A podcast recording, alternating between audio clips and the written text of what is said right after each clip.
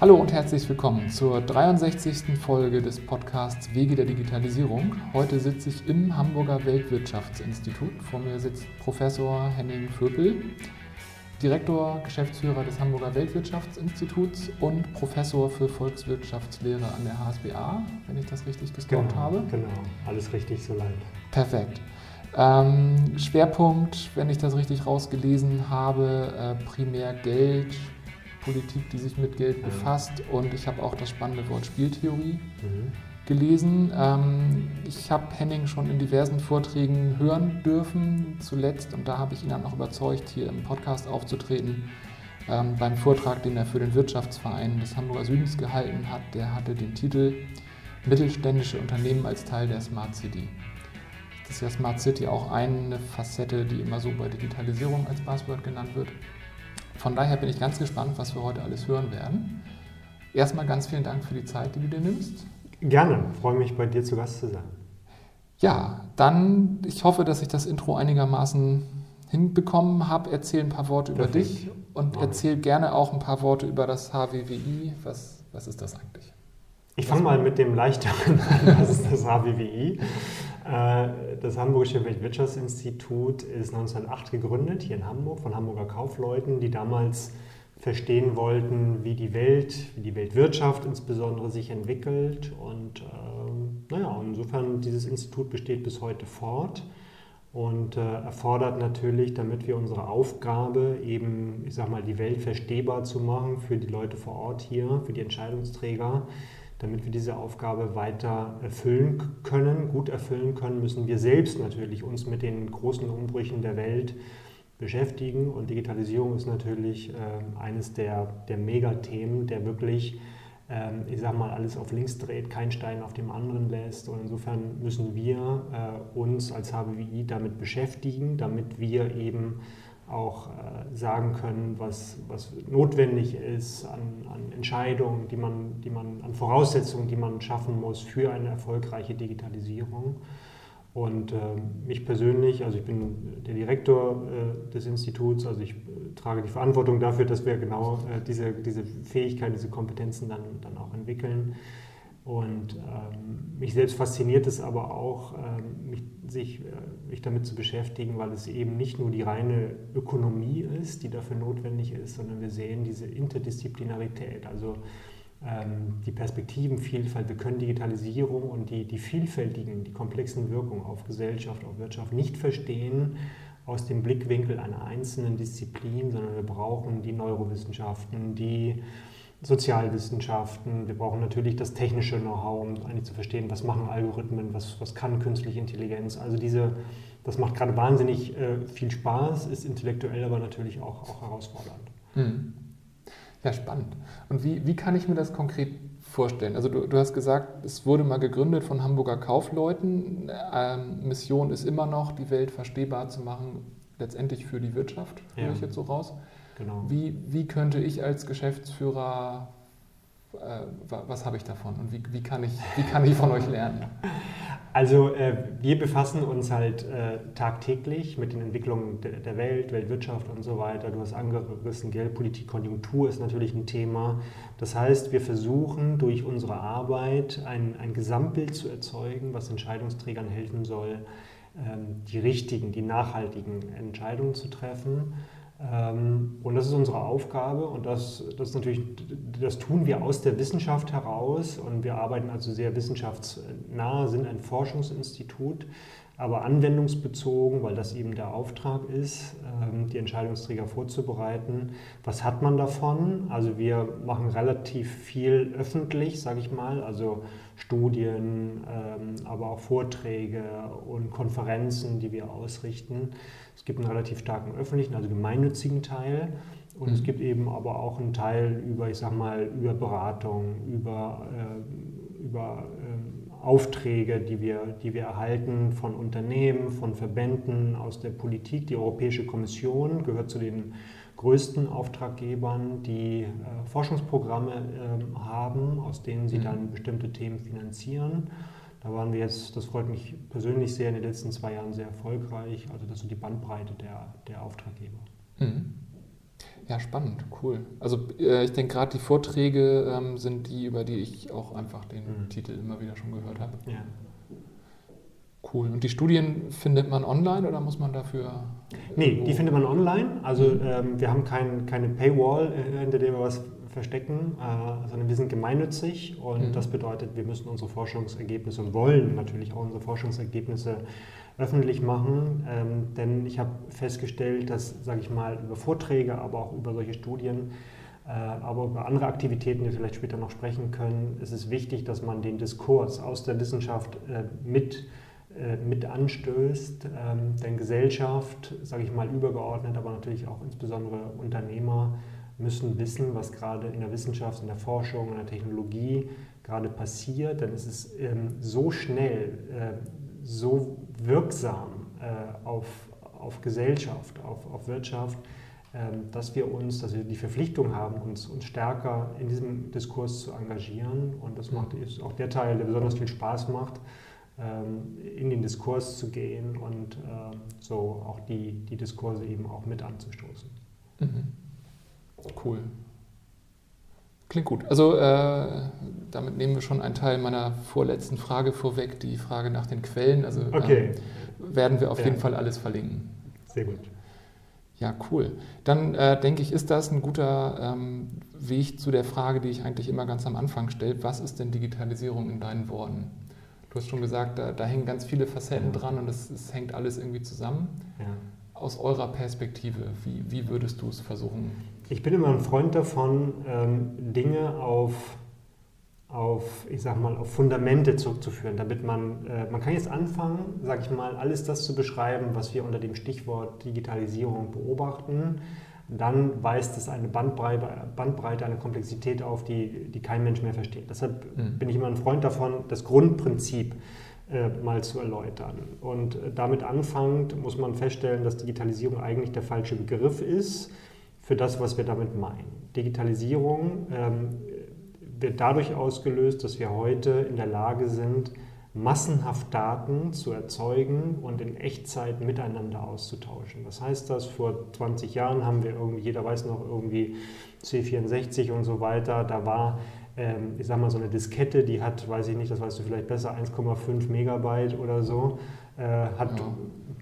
war jetzt auch nicht, nicht, nicht wahnsinnig teuer, aber war auch nicht so günstig. Das heißt, ähm, man, man, wir, wir sprechen über eine sehr geringe Speicherkapazität, eine relativ schwache Prozessorgeschwindigkeit ähm, und es war auch noch, noch relativ teuer. So, und heute trägt jeder von uns irgendwie mehrere Gigabyte irgendwie äh, mit sich rum und wir können ständig kommunizieren, Daten austauschen. So, das ist der Ausgangspunkt. Also ein technologischer Sprung. Wir sind in der Lage, massenhaft Daten überall, wo wir sind, äh, zu jeder Zeit in Echtzeit, äh, in Realtime auszutauschen. So, das ist der, der, der qualitative technologische Sprung und als Folge davon ähm, ähm, verändern sich menschliche Beziehungen, wir kommunizieren anders, wir können Menschen miteinander vernetzen, wir können aber auch Menschen und Maschinen miteinander vernetzen, wir können plötzlich mit Autos kommunizieren, wir können mit Gebäuden kommunizieren, Maschinen untereinander können kommunizieren durch den Austausch von Daten. Das heißt, Digitalisierung ist die ultimative Vernetzung von allem mit allem, von zwischen Menschen, Gebäuden, Maschinen.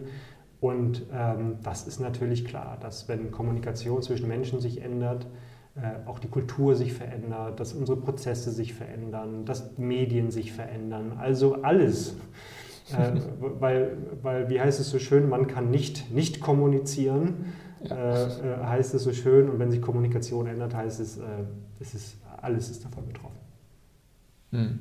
Zumal ja im Prinzip die Kommunikation, die immer da war, sich verändert. Aber wie du sagtest, Kommunikation an Orten entsteht. Ich meine, wer vor 100 Jahren mit seinem Haus geredet hat, wurde irgendwo auf dem Scheiterhaufen verbrannt. So ist es. Und heute ist es. genau, genau. heute sprechen wir mit dem Kühlschrank und sagen, ja. Äh, bestellen mal was nach und so weiter. Und so weiter ist es vielleicht noch nicht, aber ähm, mhm. ja, also in die Richtung geht es jedenfalls. Und das ist, äh, das ist der enorme der enorme Sprung, den wir erleben, der eben auch eine, eine kulturelle Veränderung. Ne? Also so wie, ich sag mal, die Menschheitsgeschichte einen anderen Verlauf genommen hat, als, als wir das Feuer erfunden haben oder entdeckt haben. Erfunden ist ja schwierig, aber wir haben es entdeckt.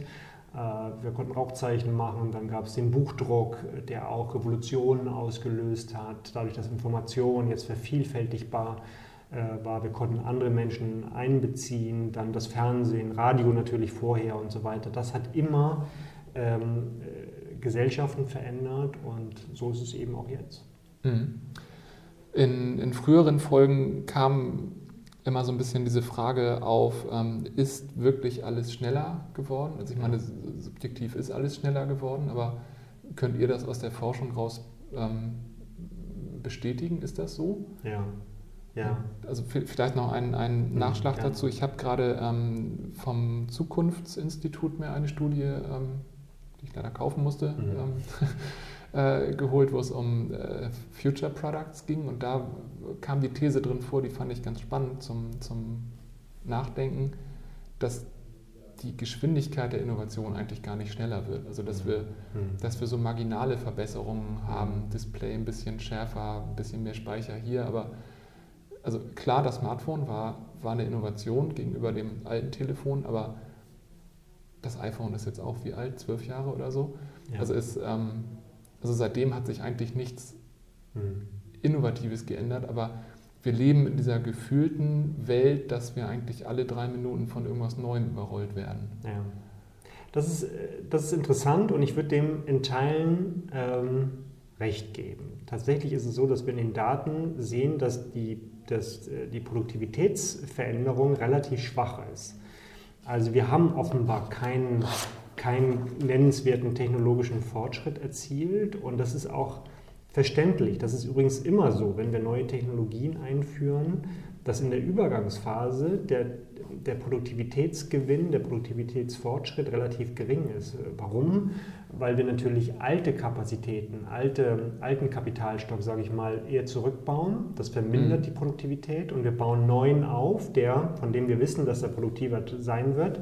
Aber diese Übergangsphase, diese Transformationsphase ist nicht unbedingt eine, in der wir großes Wachstum erzeugen. Und im Gegenteil, ich würde sogar sagen, äh, damit Transformation gelingen kann, müssen wir eben auf, auf temporäres äh, Wachstum verzichten, damit wir diese Transformation hinbekommen. Denn das weiß, glaube ich, jeder Mittelständler. Transformation kriegt man nicht frei Haus geliefert, sondern es hat damit zu tun, dass wir aus, neben dem Tagesgeschäft Menschen einstellen, die sozusagen jetzt äh, nur den Wandel vorantreiben sollen. Deshalb äh, mhm. ja, in den Daten sehen wir tatsächlich, dass die Zeit keine Hochzeit der Innovation ist. Das darf aber nicht äh, verkennen, dass wir, finde ich, und das, daran glaube ich zutiefst, davon bin ich überzeugt, dass wir ähm, kurz davor stehen, tatsächlich äh, riesige Produktivitätsgewinne und Effizienzgewinne äh, zu erzeugen. Es ist ähm, aber dennoch so, dass tatsächlich im Moment wir auf einer relativ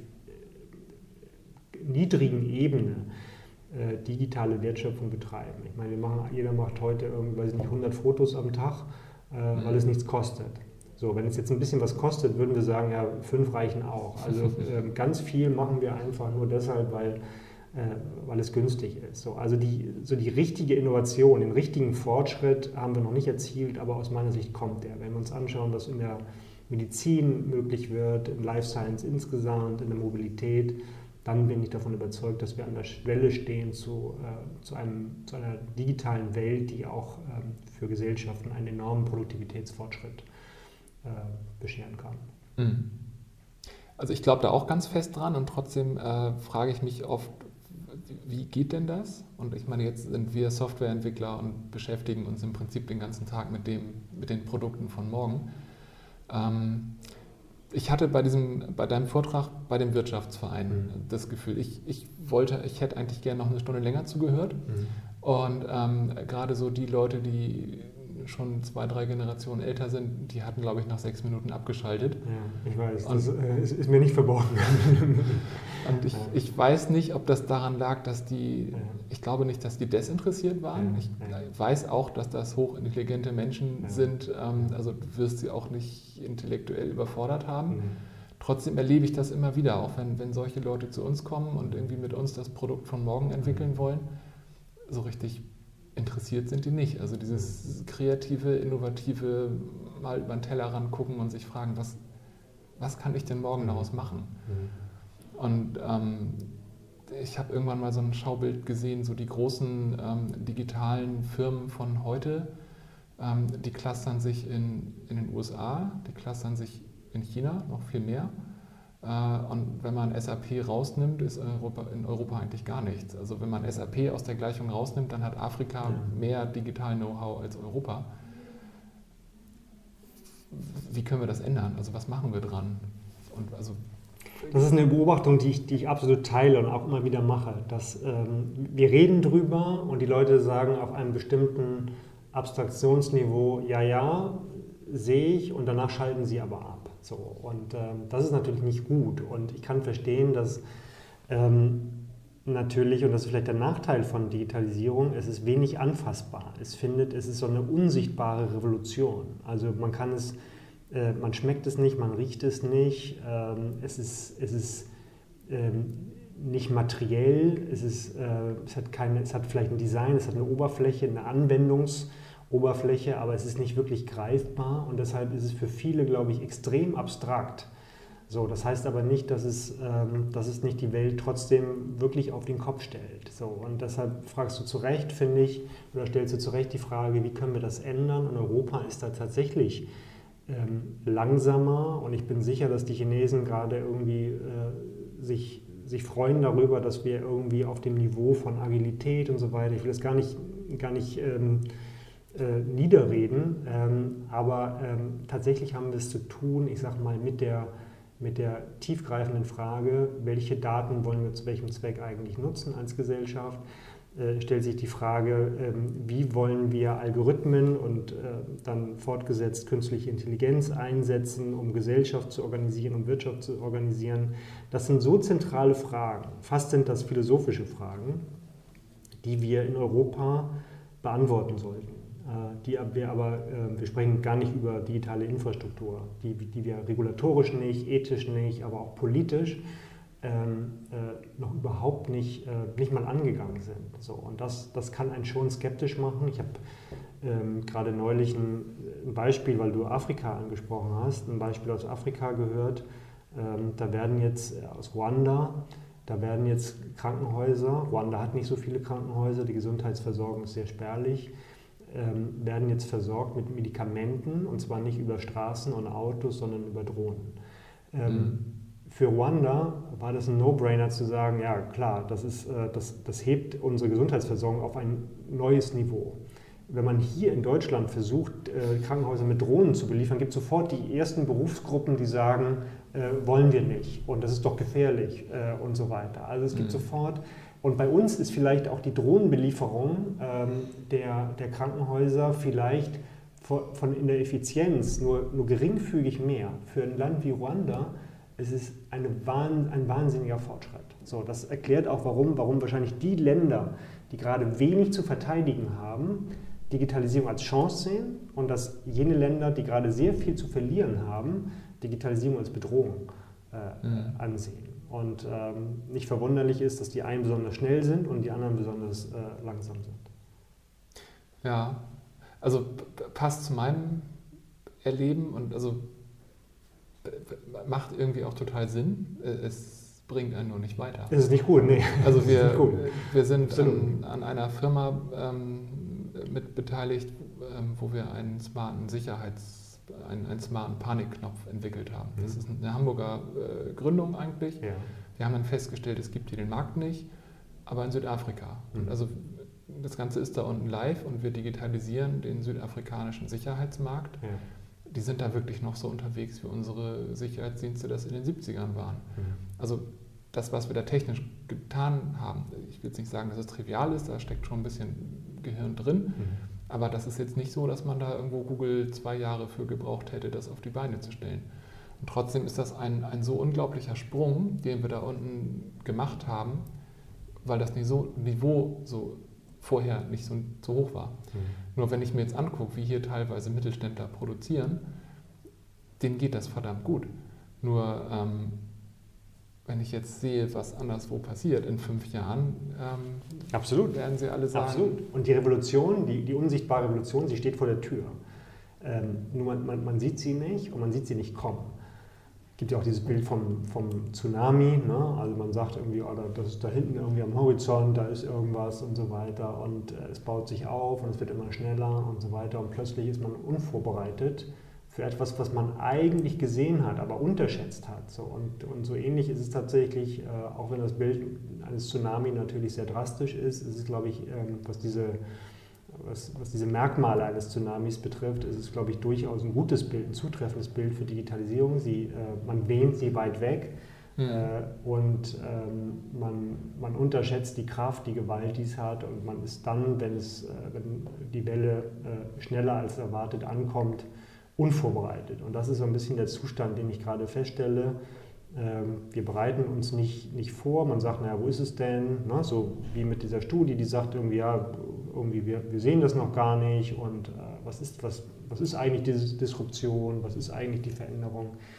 Und es unterschätzt äh, aus meiner Sicht diese Exponentialität, äh, von der natürlich auch alle reden in der Dynamik. Ähm, nur weil wir jetzt im flachen Teil der exponentiellen Kurve äh, uns befinden, heißt es nicht, dass wir uns auf einer linearen äh, mhm. bewegen, sondern ist, äh, die Veränderungsgeschwindigkeit nimmt zu, also die zweite Ableitung sozusagen ist, ist, ist positiv. Und äh, das unterschätzen, glaube ich, viele. Mhm. Jetzt hast du ja gesagt, dass ihr irgendwo auch Auftragsarbeiten macht und irgendwo konkrete Fragestellungen wahrscheinlich für einzelne Unternehmen beantwortet. Wenn, wenn, wenn du das jetzt, also ich meine, diese Situation, da kommt etwas Gigantisches auf uns zu und die Leute, die sich damit befassen, sehen auch, was das ist. Trotzdem kriegt die große, breite Masse das nicht zu greifen und weiß nicht, was sie daraus machen sollen. Hast du da irgendeinen konkreten Gedanken? Also angenommen, also ich, ich mhm. weiß, dass hier ganz viele Unternehmer auch zuhören. Ähm, angenommen, ich habe eine Firma, ich habe Produkte im Zweifel oder eine Dienstleistung und ich bin damit vielleicht schon total lange erfolgreich, mhm. habe eine tolle Kultur und habe erkannt, da kommt etwas Großes auf mich zu und weiß nicht, was ich tun soll. Mhm. Was, was kann ich denn tun, um dem irgendwie näher zu kommen? Ich glaube, es gibt drei, also wirklich auf, auf, auf niedrigster, ähm, das heißt auf niedrigster Ebene, aber ich, ich meine jetzt sozusagen nicht den übergeordneten Rahmen, der natürlich alle interessiert, was heißt es philosophisch, was heißt es für die Gesellschaft und so weiter.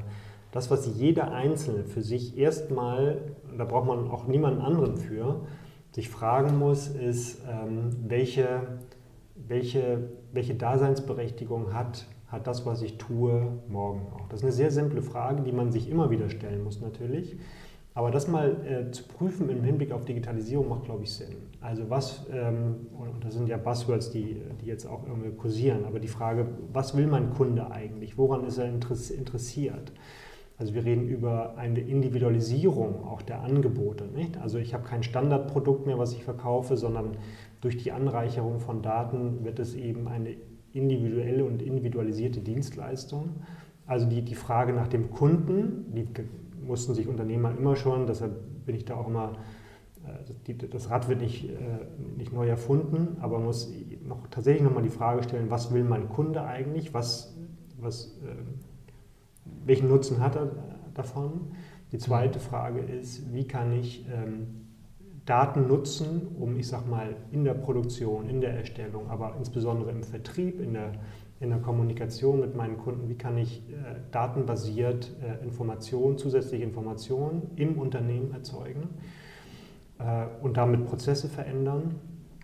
Und die dritte Frage ist, ähm, welche, welche Partner, welche Kooperationen sind notwendig, um, um, ich sag mal, digitale Wertschöpfung zu erzeugen. Das ist aus meiner Sicht die dritte große Frage, denn wir erleben gerade, dass wir nicht mehr als Einzelunternehmen alles äh, erzeugen können, sondern wir brauchen eine neue Kooperationsfähigkeit und äh, wir müssen uns öffnen. Und das sind die drei, die drei Basisfragen, die sich, glaube ich, jedes Unternehmen sofort stellen kann und sollte. Mhm. Ja, das macht total Sinn. Letztendlich, also gut, jetzt ähm, die Daten sind äh, tatsächlich durch Digitalisierung neu, aber im Prinzip sind das, glaube ich, Fragen, die hätte man sich auch vor 50 Jahren schon genauso stellen können. Absolut, genau. Nur, nur jetzt hat man andere Möglichkeiten, diese Daten auch wirklich zu nutzen. Daten wird, werden eine Ressource, das ist äh, vielleicht wichtig zu verstehen, nicht, dass man sagt, ich habe da irgendwie eine Excel-Datei, da stehen jetzt irgendwie äh, Daten drin, sondern Daten wird eine Ressource. So, und als, mhm. als solche muss man sie managen. Das ist, glaube ich, vom, vom Kopf her ganz wichtig, dass man sagt, es ist eine Ressource, es ist genauso viel wie mein, meine Angestellten, es ist genauso viel wie mein Fuhrpark und mein, meine Maschinen. So habe ich Daten als, als Asset, als Ressource und so muss man sie managen und organisieren.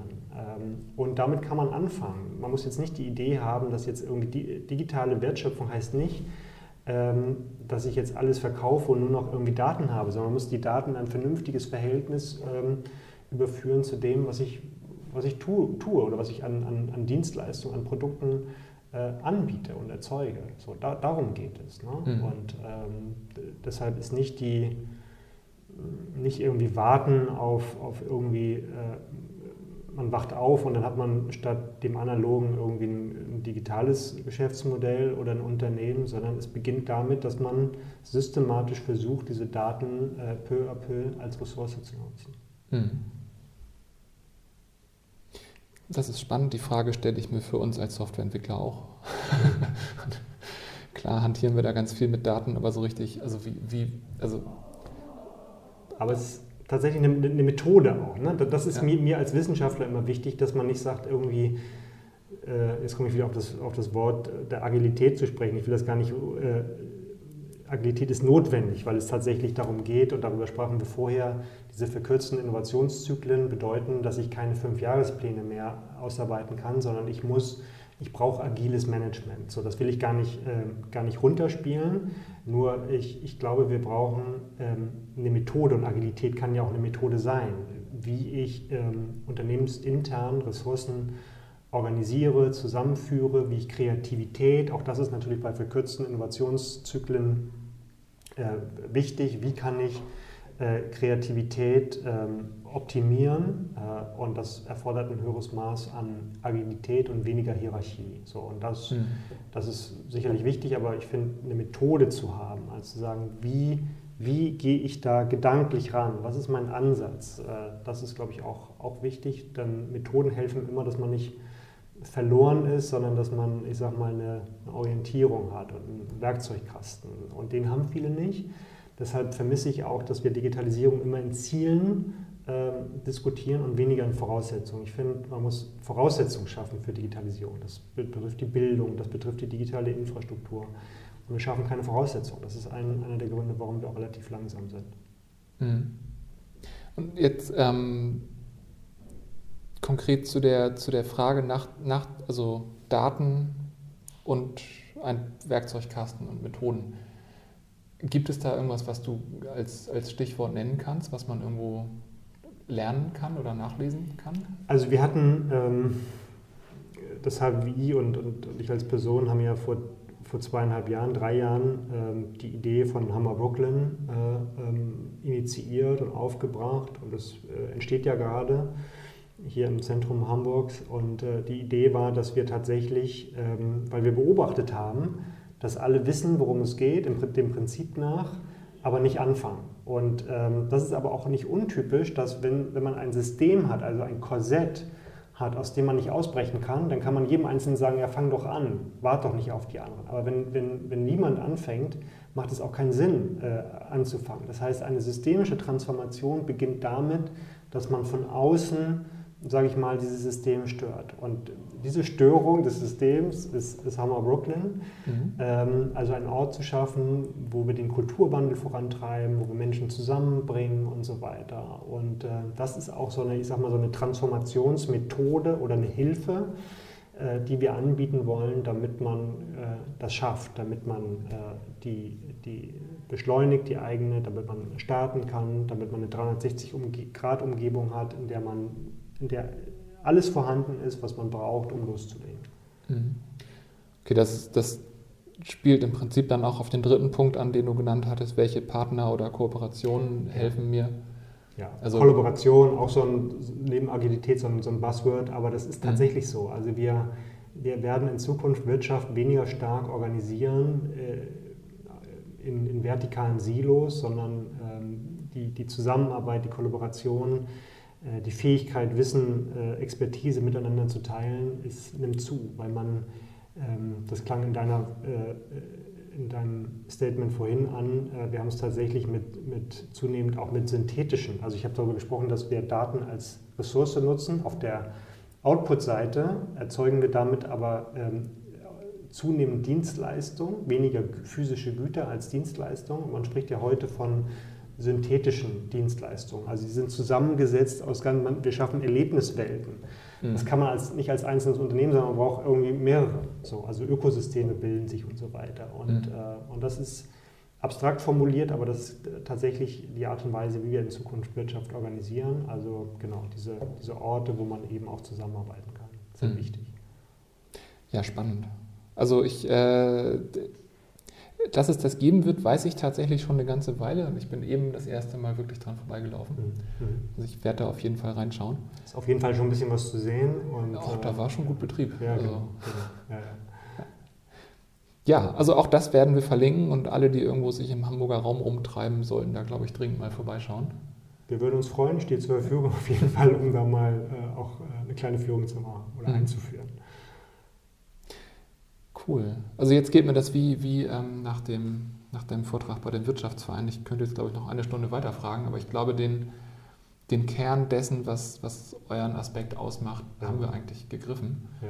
Von daher würde ich jetzt mal auf die ähm, Schlussfragen zurückkommen. Ja. Also ähm, das mit den Quellen haben wir schon angerissen. Ihr publiziert ganz viel, das werden wir auf jeden Fall verlinken. Gibt es darüber hinaus eine Quelle, die du empfehlen würdest, also wer sich mit diesem ganzen Thema Digitalisierung von oben bis unten befassen will? Meine Erfahrung ist, dass es die eine Quelle nicht gibt. Ähm, und das ist auch gut so, weil wenn es sie gäbe, dann wäre Digitalisierung nicht das, worüber, worüber wir reden. Äh, also mhm. weil, und das hast du ja auch äh, einführend gesagt, dein Podcast möchte möglichst viele Geschichten zeigen und, und quasi öffentlich machen, um, um eben die Vielfalt dessen, was wir, was wir besprechen, zu zeigen.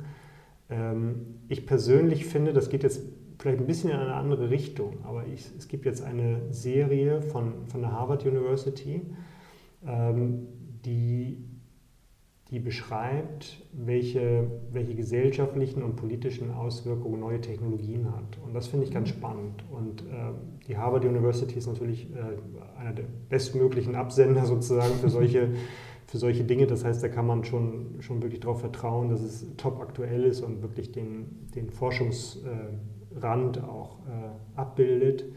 Und das heißt irgendwie Policy Implications of New Technologies oder so. Ähm, spannend gemacht, finde ich. Ähm, es ist jetzt nicht keine Standardquelle zur Digitalisierung, aber ich finde, äh, jeder, der, ich habe es leider noch nicht getan, aber die Bücher von Harari beispielsweise liest, ähm, der, der weiß ja, dass da tatsächlich einiges auf uns zukommt. Und ich finde es wichtig zu verstehen, was sind, was sind die, die möglichen Folgen mindestens von, von äh, mhm. technologischen Innovationen. Cool, das werde ich mir auf jeden Fall angucken. Das klingt super spannend. Ähm, jetzt habe ich die Reihenfolge vertauscht, aber ähm, dann jetzt die vorletzte Frage, was ist denn eure größte Herausforderung? Also klar, ihr müsst am Ball bleiben und so mhm. gesehen immer äh, gucken, was die Herausforderungen für eure äh, Zuhörer sind, aber was, was treibt euch dabei noch so am meisten um? Die größte Herausforderung ähm, ist aber tatsächlich der Kern unserer Arbeit. Also wir müssen aus dem, was wir aufnehmen, ähm, natürlich eine, eine, Form von Orientierung geben. Und das ist manchmal, also wir, ähm, es, es, ist spannend und es ist aber die größte Herausforderung ist, sich den Moment nicht den Output zu erzeugen, sondern ich sag mal ähm, zu gucken, was es alles gibt ähm, und das zu reflektieren, zu verarbeiten und daraus sozusagen aus uns heraus eine eigene Orientierung zu geben. Ähm, das ist wahnsinnig spannend. Die Arbeit hat nie mehr Spaß gemacht als, als heute, aber das ist natürlich, ähm, ich sag mal, das, das Tempo an Informationen und so weiter, das ist, ist äh, Wahnsinn. Es ist, äh, also diesen Input zu organisieren für das, was wir an, an, an Output oder an Orientierung geben wollen, das ist eine Herausforderung, aber eine, die, die maximalen Spaß macht. Das stelle ich mir tatsächlich sehr spannend und herausfordernd gleichzeitig. Ja, weil es die Grenzen auch, äh, das ist ja auch interessant, ähm, wie so viele Grenzen gesprengt werden, werden auch diese Grenzen gesprengt. Also wir, äh, es ist unmöglich, es ist unmöglich, die Dinge zu verstehen, den Wandel zu verstehen ähm, aus, der Ökonome, aus der Perspektive von Ökonomen. Es ist ähm, nach wie vor, glaube ich, es ist eine wichtige Disziplin Ähm, aber es ist nicht die einzige, äh, die nötig ist, um, um, um den Wandel komplett zu verstehen. Mhm. Ich, ich lerne ja auch sehr gerne und so schnell und so viel ich kann, aber ich stelle mir vor, dass. Das ist übrigens eine gute, ähm, wo du sagst, das Stichwort habe ich so jetzt nicht explizit gemacht, aber ich finde, mhm. Lernen ist, äh, ist das Gebot der Stunde, also wirklich zu lernen. Ne? Und mhm. äh, nicht nur zu reden, das, was ich jetzt zu viel gemacht habe, äh, sondern zuzuhören, äh, irgendwie versuchen zu lernen, das ist, äh, das ist die Voraussetzung. Mhm. Ich finde die Jobbeschreibung toll, den ganzen Tag lernen dürfen, wie die Welt sich ja. Das ist, ja, ja, hätte ich gut, wir, wir, sind, wir sind ja privates. Äh, ja, es ist nicht so, dass wir damit kein Geld verdienen müssen. Also die, die Herausforderung, äh, damit äh, an den Markt zu gehen und äh, also wir sind, wir sind äh, fast 100% privat finanziert. Das heißt, äh, wir müssen eben dann auch, ich sag mal, an, immer an der Spitze von Thinktanks sein. wenn man das nicht ist, dann kriegt man keine Finanzierung. Also das ist auch schon ein hartes, mhm. eine harte äh, Marktrestriktion, die uns da äh, dann äh, trifft. Gut, aber das ist vielleicht einfach noch ein Qualitätsmerkmal für den Output, den ihr liefert. Ich meine, wenn, wenn das nicht irgendwem ja. helfen würde, das stimmt. wäre dem ja, da nicht. Genau, so ist es. Genau, genau. Cool. Dann letzte Frage für jetzt und hier. Gibt es jemanden, den du gerne in einer späteren Folge mal hören würdest? Das ist, eine, das ist die schwierigste Frage, ähm, weil es so wahnsinnig viele interessante äh, Persönlichkeiten äh, gibt. Ich hätte übrigens gerne mal jemanden aus der Vergangenheit, das ist jetzt leider nicht möglich, äh, aus der Vergangenheit befragt, weil ich glaube, dass die, der Blick zurück in die Geschichte helfen kann, äh, auch mal ein bisschen einzusortieren. Der aktuelle Rand ist ja, wir sind ja wahnsinnig äh, hyper, hypersensibel, was die Informationen, die Diskurse angeht. So, das ist ja hysterisch, kann man fast sagen.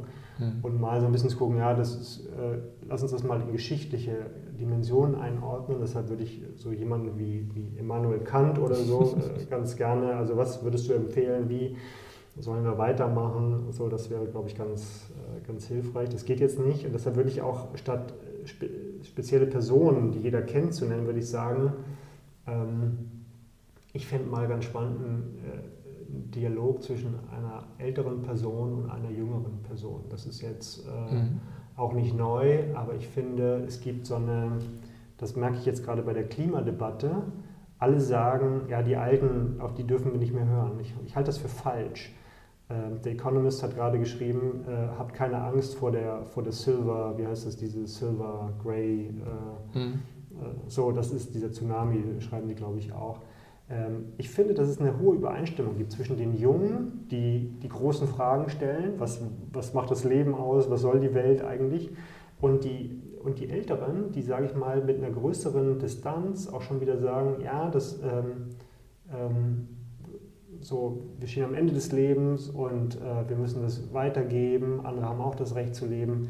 Und diese Allianz zwischen den Jungen und den Alten, das fände ich mal als, als Thema ganz spannend. Damit mhm. welche Berührungspunkte, also welches Interesse haben Sie sozusagen am Erhalt, am, am, Fortschritt der Welt? Mir scheint das größer zu sein als in der mittleren Generation. Die, die, die, ich sag mal, die, die, die 40-, 50-Jährigen, die haben ähm, ein Leben sich aufgebaut, die klammern an ihren ökonomischen Interessen, die können nicht loslassen. So, deshalb äh, mhm. ist interessant für die Gesellschaft ist, was geht, von, was geht von den Älteren aus und was geht von den Jüngeren aus. Und das, da könnte man, mhm. glaube ich, einen spannenden Dialog mal äh, initiieren. Die, die Idee mit dem Dialog finde ich spannend. Also einzelne ähm, Stimmen hatte ich tatsächlich schon. Also ich habe ähm, zum Beispiel den Rolf Hunk mal interviewt, der lange Aufsichtsratsmitglied bei der Deutschen Bank war, der jetzt, ich will ihm nicht zu nahe treten, aber glaube ich Ende 70 mhm. ähm, ist. Mhm. Und der hat über Führung mhm. gesprochen. Und das, das war super spannend. Er hat gesagt, er hat in den 50ern bei der Deutschen Bank gelernt und war ein Leben lang da und hat die privaten Finanzen von Helmut Schmidt jahrzehntelang betreut. Und der hat über Führung erzählt und gesagt, eigentlich das, was heute so gehypt wird, ähm, die, die es richtig gemacht haben, haben das auch in den 50ern schon so gemacht, mhm. wie das, was heute als ähm, der heiße Scheiß verkauft ja, wird. Genau, genau. Ja, ja. Absolut. Absolut. Genau, aber, aber ähm, das mal tatsächlich zusammenzubringen. Also diesen, diesen ähm, historischen Abriss haben wir auch schon bekommen, und zwar von äh, Lisa Rosa, die hat die ist bei der Schulbehörde verantwortlich für die Lehrerfortbildung. Mhm. Und ähm, fing dann an, Digitalisierung in so einen äh, zeitlichen Rahmen zu bringen. Mhm. Und ich habe gedacht, jetzt kommen diese äh, Generationen der, der Industrialisierung, aber nee, die hat das ähm, auf die äh, Medien, mhm. auf die Umbrüche der Leitmedien. Mhm. Also das ging mhm. los mit, was hat sich geändert, als wir die Sprache erfunden haben, ja. was hat sich geändert, als wir Schrift erfunden haben. Und sie hat gesagt, das, was wir gerade haben, das ist im Prinzip der nächste Wechsel eines ja. Leitmediums. Ja, genau. Ähm, Absolut. Ähm, kein, kein unkritischer, ne? wenn wir sehen, wie, wie der digitale Raum, die digitale Öffentlichkeit funktioniert, ja. kriegt man manchmal irgendwie auch das, das Grausen. Ja.